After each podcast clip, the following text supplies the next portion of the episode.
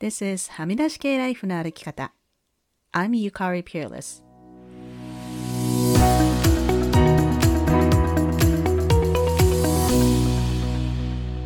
周りが決めた道からはみ出して自分だけの生き方をする人を応援するポッドキャスト。はみ出し系ライフの歩き方。Welcome to episode 184. こんにちは、ピアレスゆかりです。信じられないことに今週で11月も終わり、いよいよ師走に突入しますね。アメリカの感謝祭も終わり、これから一気にクリスマスムードが盛り上がってきます。うちの夫はユダヤ人なので、我が家はそこまで盛大にクリスマスはお祝いしないですし、まあ教会に行ったりとかもしないんですけれども、クリスマスツリーは出します。私はあのクリスマスの商業主義っていうのがすっごく嫌いなので、子供にこうちょこっとプレゼントを買うくらいで、あとはもうカードを送るくらいですね。ユダヤ人の人たちはクリスマスの日にはこうチャイニーズフード、これってあの日本でいう中華料理じゃなくて、もう海外のこうチャイニーズフードっていうあれはまた別のジャンルの料理になると思うんですけれども、まあそのチャイニーズフードをテイクアウトすることが多いです。まあね、ニューヨークみたいなこう大都会ですと、まあ、ユダヤ人の人口も多いですし、クリスマスでも空いているチャイニーズレストランっていうのはいっぱいあるんですけれども、私の住んでいるビクトリアはこう小さい町なので、クリスマスに空いているチャイニーズレストランって3つくらいしかないんですよ。しかもね、こう前もって注文して、こう取りに行ったりしないといけなくて、結構ね、めんどくさいといえばめんどくさいですよね。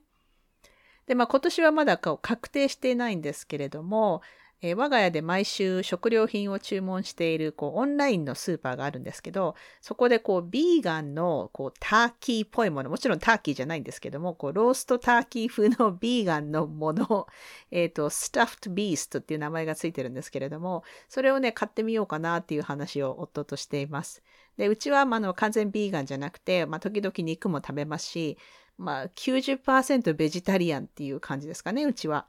そのビーガンのスタッフトビーストっていうのは、こう、すごい美味しいっていう評判なので、まあもうチャイニーズのテイクアウトじゃなくて、じゃあそのビーストをローストするかもしれません。これはまた どうなるかクリスマス後に報告します。そしてですね、ちょうど今日からユダヤ教の光のお祭り、ハヌカっていうのが始まりました。それにしても今サプライチェーンがもうカオス状態で大変ですね。金曜日に郵便局に行ったら、こう日本宛ての荷物は2週間から5週間かかると言われました。今年はハミライシークレットサンタはお休みしましたが、取りやめて正解だったなと思っています。これ以上荷物を増やしてカオスに加担するのもなと思いますね。クリスマスショッピングも今注文しても物によってはもうクリスマスに届くかわからないというものも多いようですし、もう今はできるだけ地元で買おうと思っています。さて、今週のトピックですが、先日ブログを更新しましたので、そこに書いたことについてお話ししようかなと思いました。ブレネ・ブラウンの Rising Strong これは日本語では立て直す力というタイトルで出ていますけれども、この本に出てくるお話で、私個人でもブレネーから学んだことのトップ3に入ることについてお話ししようと思います。詳細はぜひブログの方を読んでいただきたいので、リンクを貼っておきますね。この私が学んだことというのは、人はみんなベストを尽くしているんだということです。この Rising Strong に出ていた話を簡単にまとめますと、まあ、ブレネーはあるイベントで講演をしたときに、バウンダリーを使って No と言わなかったがために、滞在するホテルの部屋をもう一人のこう別の講演者とシェアすることになってしまったんですね。で、英語にこう、ハイメンテナンスという言葉があります。こう、維持費が高くつくとかいう意味から、それイコールこう、手がかかるとか、もしくはめんどくさい人、めんどくさいものを指す言葉なんですけれども、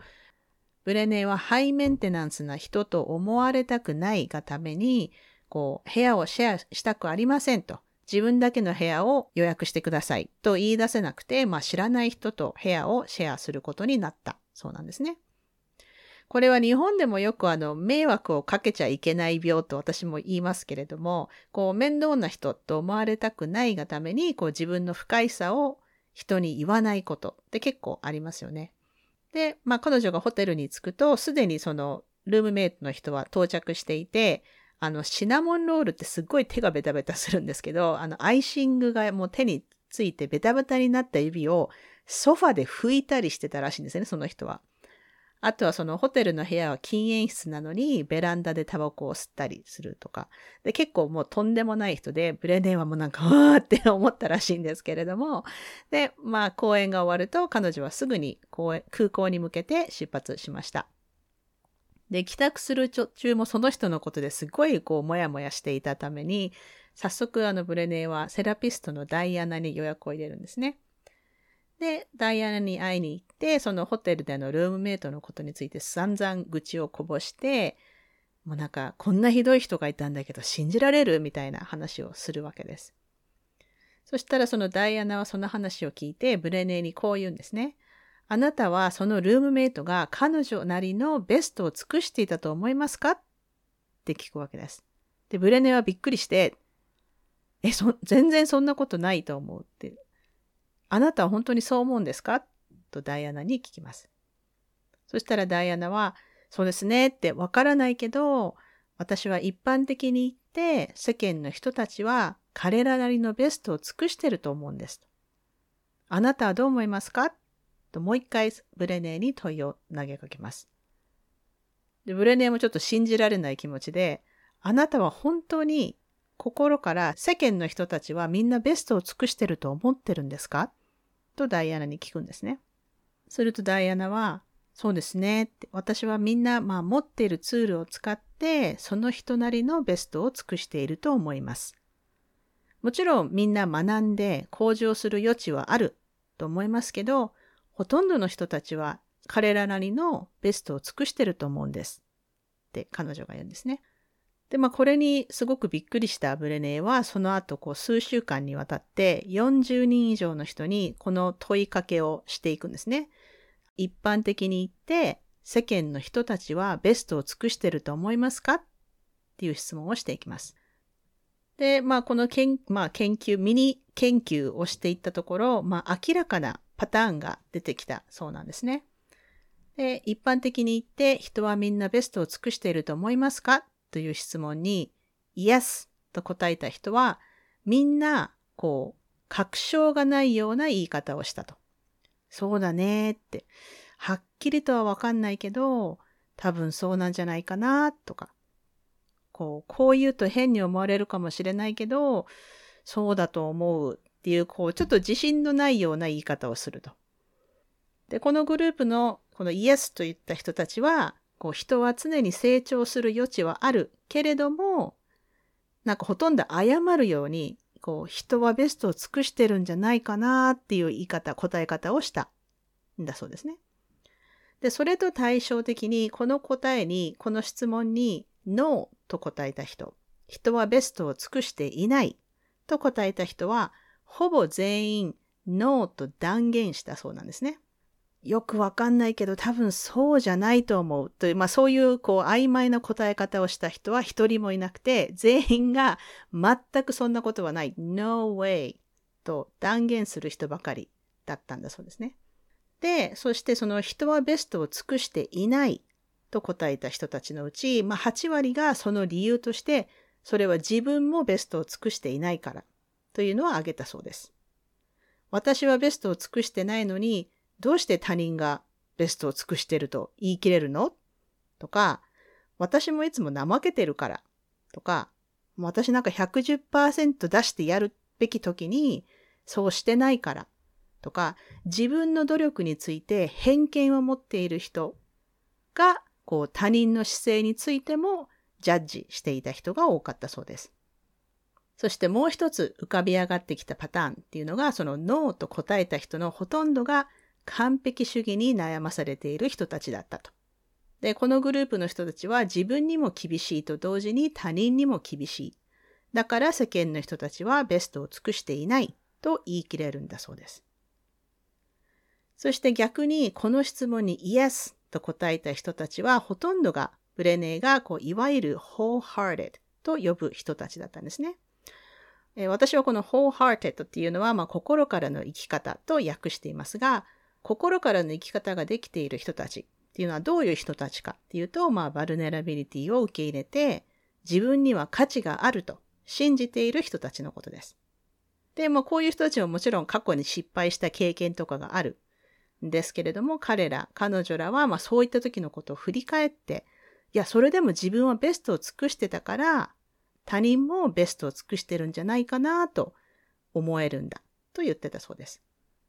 で、まあ、この研究を続けていくうちに、こう、ブレネアもこういう結果にちょっと戸惑ってるんですけれども、まあ、友達とディナーに出かけたらしいんですね。で、まあ、結構新しい友達だったんだけど、すごく気の合う人だったので、早速この人にも聞いてみたんですね。で、一般的に言って、人はベストを尽くしてると思う？っ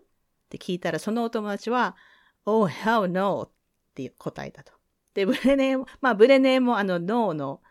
ノーグループに入ってる人なので、つい嬉しくなって、そうでしょ？ってやっぱそうだよねって、私も絶対そう思うみたいにすごい意気投合したらしいんですけど、そしたらそのお友達が、例えばねってその母乳の育児、私今母乳で育ててるけど、すっごい大変なんだけどって。でもなんか、世の中のお母さんで母乳で育てられないとか、こう自分の体を大事にしたいとか言ってる人たちって何？なんか最低でもね、一年母乳で育てられないんだったら、子供なんて持つべきじゃないと思う。で、それってベストを尽くしてるとは言えないじゃん。子供がかわいそうじゃんみたいにそのお友達は言ったんですね。で、これを聞いてブレにはすっごいショックを受けるわけです。なんでかというと、彼女は、えっ、ー、と、子供が二人いるんですけれども、なんか、えっ、ー、と、妊娠のつわりがすごくひどくって、全然母乳が一年も持たなかったと。1年にも満たず母乳育児っていうのをやめてしまったそうなんですね。で、一生懸命母乳で育てようと思ったけどどうしてもできなかったと。でも別にその母乳で育ててないから自分の子供を愛してないってわけではもちろんないわけですよね。で、この友達の言葉を聞いてブレネはあなたは私のことを何も知らない自分の状況を説明したくなる衝動に駆られたと書いています。なんでかっていうと、ブレネは彼女なりのベストを尽くしていたからですよね。で、ブレネが家に帰宅すると、夫のスティーブさんがいたので、あ、そういえばスティーブにはこの質問してなかったと思って早速彼に聞いてみるわけです。一般的に言って、世間の人たちはベストを尽くしてると思う？ってもう一回聞いてみます。で、スティーブさんは、えっ、と、小児科医なんで、まあ人間のいいところも悪いところも見てきた人らしいんですけれども、彼はもう10分ぐらいじっくり考えた後で、わからないと。本当にわからないけど、多分みんなベストを尽くしてるんじゃないかなと。で、みんながベストを尽くしていると推測する方が僕の人生はいいものになる気がすると。彼は言ったんですね。みんながベストを尽くしていると推測するっていうことは、その他人をジャッジしない、こう決めつけることがなくて、今こうであることに集中することができるからとスティーブさんは言ったそうです。で、言われてみれば本当にそうなんだけど、まあ誰かがベストを尽くしていない。で、その人の状況を知らずに簡単に言い切ってしまうことが誰にできるんだろうと思いますよね。で、その後ブレネーはダイアナ、セラピストのダイアナのところにもう一回行って、自分のその研究の結果、人は常にベストを尽くしているんだ。とこう泣きながら伝えるっていうシーンがあるんですけど、私もそれはもう何回読んでもこう泣けてくるんですけれども、で、ブレネーはそのこのお話のもともと、なんでこの話が始まったかっていうと、そのやっぱホテルでのそのルームメイトにイライラしたっていう話から始まってるんですけども、自分用の部屋が必要だって最初にきちんと言うべきだったと。ちゃんとバウンダリーを使ってルームメイトは嫌だって言うべきだったと。そうすればルームメイトや他の人をジャッジせずに済んだんだと学んだっていう話をするんですね。するとダイアナがこう答えるんです。You were doing the best you could. だからブレネーもベストを尽くしてたわけですよね。でも私はこの章が大好きで何回読んでもこうすごい感動するんですけども。で、この章にはやっぱりバウンダリーの大切さとか、こう、思いやりのある人は自分が必要なものを求めることができるとか、他にもね、こう、大事な学びがたくさん出てきますので、気になる方はぜひ本を読んでみてほしいなと思いました。で、これはあの、ブッククラブをやっている人、皆さんには、私は言ったことあるんですけど、私も昔はね、すっごいジャッジメンタルな人だったんですね。で、こう、結構、あの、セルフヘルプとか、自己向上とかに興味があるタイプなので、こうやっぱ周りの人が何もしてないと、こう怠けていると勝手に決めつけていたり、社会のほとんどの人は全然ダメじゃんとか、そういうタイプの人間だったんですね、私は。で、今振り返ると、それは私の自分自身へのジャッジメントっていうのが反映されてたんだなってすごくわかります。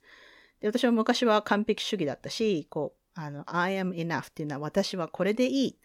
って思えなかったんですよね。いや、だからそんなんダメじゃん。常に上を目指さないとダメじゃんって昔の私は思っていたので、こう他人に対してすごく不寛容だったんですね。でもまあブレネーの方に出会ってバルネラビリティとかその I am enough とかいうことを学んで、で、そしてこの本、この Rising Strong っていう本を読んで、人はみんなベストを尽くしているんだっていうことを学んでから、私の人生はすごく大きく変わりました。人がベストを尽くしていると思うと他人に寛容になれるんですね。これはあの同時にその想像力を働かせることだと思うんですよ。で、本当トラブルが起こっても最近はもう全然起こらなくなったし、こう例えば車を運転してる時に誰かが横入りしてきても、あ、なんか家族が病院にいて急いでるのかもしれないとか、なんか今日職場で嫌なことがあってイライラしてるのかもしれないってこう想像力を働かせると、不思議とこう他人に対しての怒りっていうのが収まっていくんですよね。で、私だってもちろんあの不完全な人間なので、こういったことを言っていても、こういった教えを忘れて怒り狂うことだってあるわけですよね。でもそんな私だって毎日ベストを尽くしているんです。で、そう思えば自分に対してのジャッジメントも減っていって、もうすべての人、物に寛容になれる。本当ね、これってなんか魔法みたいだなと思うんですよね。先日我が家で起こったことでちょうどこのトピックにぴったりなことがあったのでシェアしたいんですけれども、我が家のキッチンのシンクの下が水漏れしていたので、大家さんに連絡して、まあ、プラマーさん、まあ、配管工っていう人ですね、を呼んでもらったんですね。で、夫は、まあ、前にか、前から何回か言ったことあるかもしれませんけど、うちの夫はこう、もうすごく今コロナに神経質な人で、まあコロナ禍に外部の他人を家に招くっていうことをすごく心配してたんですね。で、まあその配管工の方は B さんという名前なんですけども、その B さんが来るって言った日はもう寒いのに窓を全開にしてこう換気を十分にして待ってたんですけど、B さん来なかったんですよ。で、まあその配管工とか配達の人が時間通りに来ないっていうのは、まあカナダとかアメリカ、外国ではあるあるなんですね。で、まあ、だからそんなびっくりすることではないんですけれども、まあ仕方ないから夫がその B さんに電話したら、なんかすっかり忘れていたような感じだったんですね。で、まあその日はもう夜だったんで仕方ないので、じゃあ別の日に来てくださいっていう約束をしたんですけれども、で、もちろんその間、まあ、の水漏れは続いてるので、こうシンクの下にこうタオルを敷いたりとか、バケツを置いたりとかしてしのいだんですけども、で、2回目 B さんが来るってなった日に、またその日も来ないんですよ、彼が。で、来ないから、うちの夫がまたで30分過ぎても来ないから電話したら、なんか、今起きたみたいな感じなんですね。で、えってなんかまた忘れてるの？みたいな感じで。で、その時もしょうがないからまた別の日で予約を入れて、まあそれでね、水漏れは続くのに修理の人が来ないから、まあ夫のイライラもかなりマックスに達していて、で、まあ夫は多分ね、なんか電話で話す感じだと、なんか酔っ払ってるような話し方なんだよねって彼が、その B さんが。なんかの依存症かもしんないと夫が言うんですね。で、まあ3回目、まあ3度目の正直で B さんが来たんですけれども、まあその時もまだ窓全開です。超寒かったんですけど、で、まあ B さんが帰って、私はあの自分のオフィスに 隠れ、隠れてたっていうか避難してたんですけど、まあ彼が帰っていった後に夫がまたなんか怒り狂っていて、どうしたの？って聞いたら、なんか B さんはマスクをしてきてたものの、なんかすぐにマスクをずり下げて喋ってるんですね。で、夫がなんか、ちゃんとマスクをしてくださいって何回も注意しないといけなかったらしくて、そしてなんか挙句の果てには、なんか彼はワクチンを打っていないと言ったらしいんですね。そして、えっ、ー、と、シンクの下の部分を修理しないで、こうシンクの上の部分である faucet と言いますけど、水道の蛇口ですね。その蛇口の部分だけをなぜか取り替えていって、それもなんか今まで使ってたものより質の悪い、本当なんかお店で一番安い蛇口に変えていったんですよ。で、なんかわけわかんなくて、な、なぜみたいな、その、水漏れしてるのはそのシンクの下の方なんですけど、なぜかシンクの上だけを取り替えていって、なんか意味不明だったんですけれども。で、まあ、うちの夫は去年病気したので、まあ一応ワクチン2回打ってるんですけども、すっごいコロナに敏感になってるんですよね。でも本当すっごいそれで怒っていて、で、まあ仕方ないから、まあ私は夫の話を一通り聞いた後で、ちょっとそれはひどいよねって言って、まあ仕方ないからじゃあ大家さんに電話して、まあ B さんに戻ってきてもらうか、まあ別の配管工の人に来てもらうしかないんじゃないって言って、で、私もちょっと思い立って、でも彼はね、あれでもベストを尽くしてるんだと思うよって言ったんですよ。I think he's doing the best he can って言ったんですね。そしたらなんか今までこう怒りに震えていた夫がこうちょっとなんかリラックスして You're right って言ったんですね。で、So I think I should be compassionate with him. だから僕はきっと彼にも寛容になるべきなんだねって言ったんですね。で、まあ、うちの夫の話はここでも何回もしてますので、あの 皆さんもある程度ご存知かもしれませんけど、なんかいいところはいっぱいあるんだけど、結構ね、ジャッジメンタルのところは彼もあるんですよね。でももちろん私にも欠点はたくさんあるので、あの彼だけが悪い人っていう言い方はしたくないんですけれども、やっぱりその B さんが2回来なくて3回目で来たけど、それでもなんか、こう、半分の仕事しかしなかったみたいな感じで、だから夫は結構 B さんは、あの、ちょっとね、彼やばいちょっと酔っ払ってて仕事を真面目にしてないみたいなことを言ってたわけですよね。こう、全然問題のなかった蛇口を取り外して、一番安安い蛇口に取り替えていったことに関しても、なんかうちの夫は、多分ね、彼は私たちの、僕たちのあの蛇口を自分用に持って帰ったんだっていうわけですよ。で、それって、それは本当かもしれないですよね。で、B さんは本当にだらしのない人なのかもしれないし、本当にアルコール依存症なのかもしれないし、うちの蛇口を安いものに取り替えて、私のうちのその蛇口を売ろうとしてたのかもしれない。本当のことは私たちにはわからないわけですよね。でも、その B さんに対して寛容な推測をすることで、そのブレネーの夫のスティーブさんが言ったように、私たちの人生が少しだけいいものになる気がするんですよ。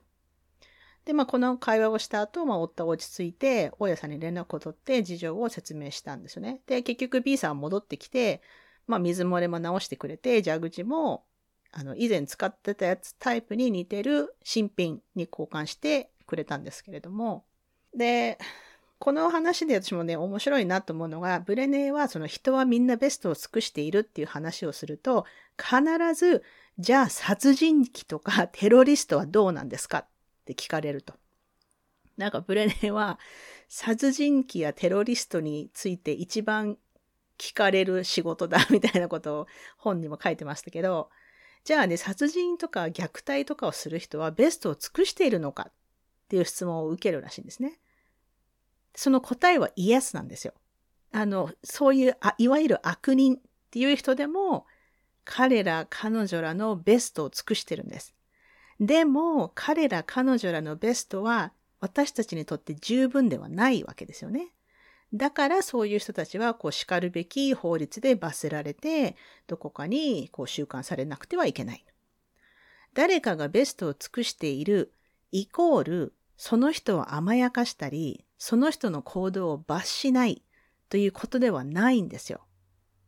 で、ここにもバウンダリーが深く関係してきますね。バウンダリーっていうのは何が OK で何が OK じゃないのかっていうことをはっきりさせることです。バウンダリーについては180回でも詳しく話していますね。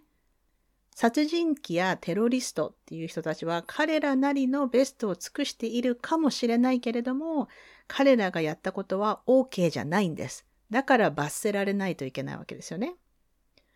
で、あの、うちにやってきたその配管工の B さんの話に戻すと、B さんは彼なりのベストを尽くしていたかもしれないけど、彼の仕事は十分ではなかった。だから私たちは彼らはベストを尽くしてると思うけど、でも彼には戻ってきてきちんと仕事をやり遂げるか、もしくは別の人を雇わなければいけない。と私も夫に言ったんですね。バウンダリーをきちんとしているけど、こう誰かに寛容な推測をするということは、その人に対してジャッジメンタルにならないっていうことなんですよね。で、そしてそれはその代わりその人に思いやりの心を見せることを意味すると思います。一般的に言って社会の人たちはベストを尽くしていると推測すること。そしてその上でバウンダリーをきちっと引くこと。そうすることによってモヤモヤも減りますし、生きることがね、楽になるんです。この本の方には結構それについても深掘りしてあって、例えば、えっ、ー、と、教会の人たちが、こう、牧師さんとか神父さんみたいな人たちが、こう、すごく毎回助けている人がいると。薬物依存の男性をずっとなんかこうボランティアで助けているんだけど、その人はこうみんなで寄付したお金とかをこう子供のあのおむつに使ったりとか、子供のミルクに使ったりとかしないで、こう自分のそのドラッグを買うのに使っているような感じがすると。で、やっぱりそういう時って、こっちは助けているのに、なんでその人はこう、そのお金をちゃんとしたことに使ってくれないのかみたいな、やっぱこうジャッジメントが出てくるわけですよね。で、そういう人たちにブレネーがその話をしたっていうことが本に書かれています。で、they're doing the best they can. で、あの、神父さんとか、その牧師さんみたいな人で、で、みんながなんか、それは本当なんですかって聞かれたと。本当に彼らはベストを尽くしてるんですかって聞かれたけど、そういうあの、教会関係の人には、いや、神様がそう言ってますって言うと、すごくなんかすぐ納得してくれたらしいんですけど、だから、そういう人たちが本当にベストを尽くしているのであれば、その、寄付したお金をどう使おうっていうことにジャッジをしてはいけないと。で、それがどうしても気に入らないんだったらもう寄付をするのをやめる。もしくは、ね、その人がどういうお金の使い方をしようが、引き続き助けてあげるっていうことをしないといけない。っていうすごいね、あの、私もこれ本当にいろいろ考えさせられたので、もし興味がある方はぜひ本の方を読んでいただきたいなと思います。で、私も今回夫と He's doing the best he can っていう考えをシェアできたことっていうのは本当我が家にも、そして私たち二人の関係にもすごくポジティブな変化をもたらしたので、皆さんもこう他人に対してイライラすることがあったら、彼は、彼女は、イはベストを尽くしているんだと一瞬立ち止まって考えてみてください。で、このブログをシェアしたところ、カレンさんからこんなコメントをいただきました。これを読んでいて、ふと高速道路などで煽り運転をされたりした時に私が思うことがあって、それを思い出していました。そう。きっとあの人はお腹が痛くてトイレに駆け込みたいの。こう思うことで私は怒りから解放されるのです。なんて乱暴なと憤慨することなく、静かにその後もドライブを続けることができるのです。人は常にベストを尽くしている。共感させられたテーマで思わず感想を書きました。カレンさんありがとうございます。そして、あさこさんからもツイッターでコメントいただきました。私は夫に対してすぐイライラしてしまうのですが、ゆかりさんのブログを読んで、ハッとしました。私は夫のことだからこうしたんだろ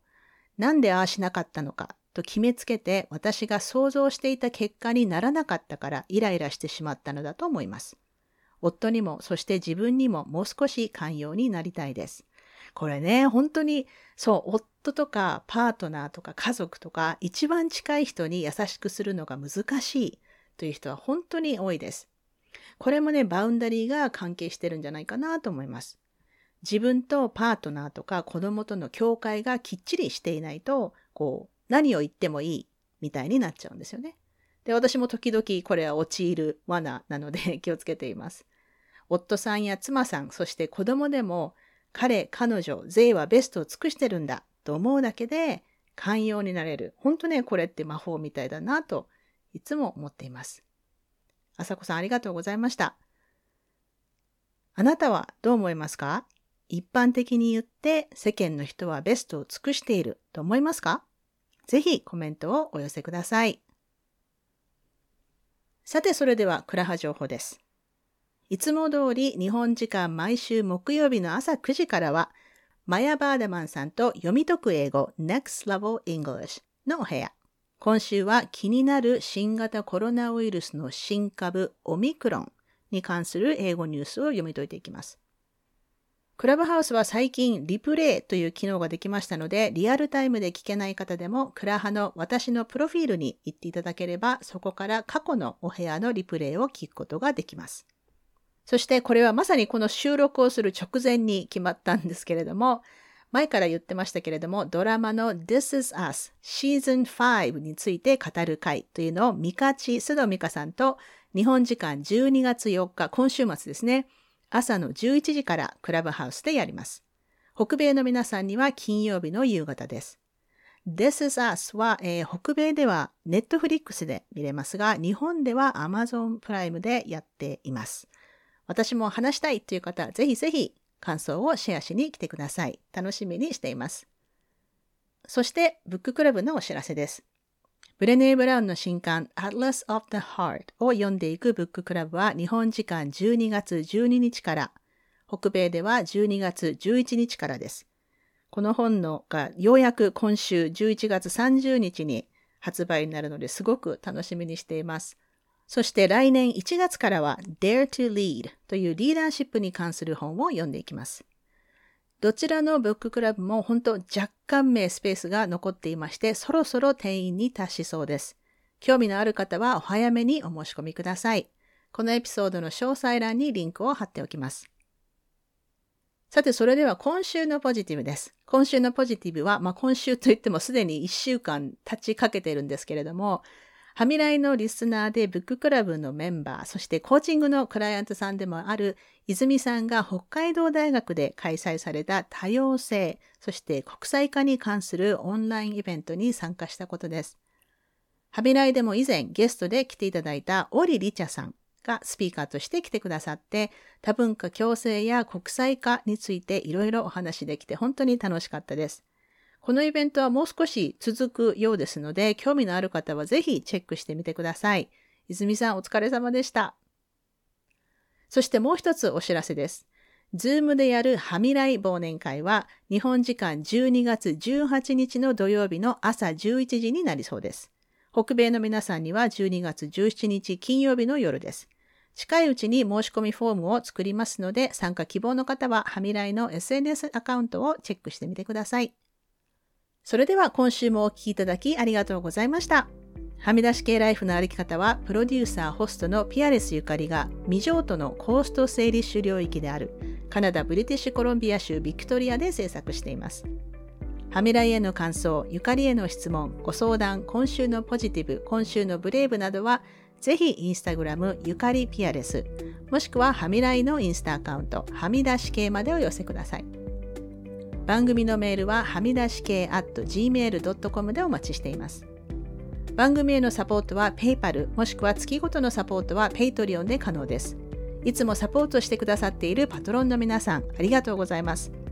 Patreon でのサポーターさん、そしてサブスタックでのニュースレターの有料購読者の皆さんにはホリデーカードを送らせていただきますので、住所を教えてくださいね。パトロンのエリナさん、メールが届いていないでしょうか？もしよかったら、ジャンクメールをチェックしてください。よろしくお願いします。番組のスポンサーは随時受け付けておりますので、ぜひお問い合わせください。はみらいショップの URL はすずり .jp スラッシュはみ出し系です。はみらいを気に入ってくださった方は、ぜひお聞きのポッドキャストアプリにて、はみらいのレビューを書いていただけると嬉しいです。レビューを書いていただいた方には、はみらいステッカーをお送りしますので、住所を教えてください。さて、ここまで聞いてくださった方に今週の内緒話をお話します。今週の内緒話は、最近毎日チョコレートを食べるのが日課になってしまっています。毎日というか、あの一日中コーヒーを水代わりに飲む人っていると思うんですけれども私はコーヒーはもう飲まないんですけどなんだかんだ言って一日中こう一かけらずつチョコレートを食べてるんですよね。であの12月に入るとアドベントカレンダーっていうこうクリスマスまで毎日こう扉を開けるといろんな種類のチョコレートが入っているっていうカレンダーがあるので私のチョコレート消費量はね倍になると思いますこれからでもねこれはねセルフケアだと私は勝手に決めてますから全然気にしてないんですけれども皆さんもチョコレートは食べてください。体にいいので。はい。というわけで、今週も黙らない女、黙らない人でいてくださいね。Be brave, be kind, but don't be silent. Your voice matters. Stay safe, everyone, and thank you for listening. Bye.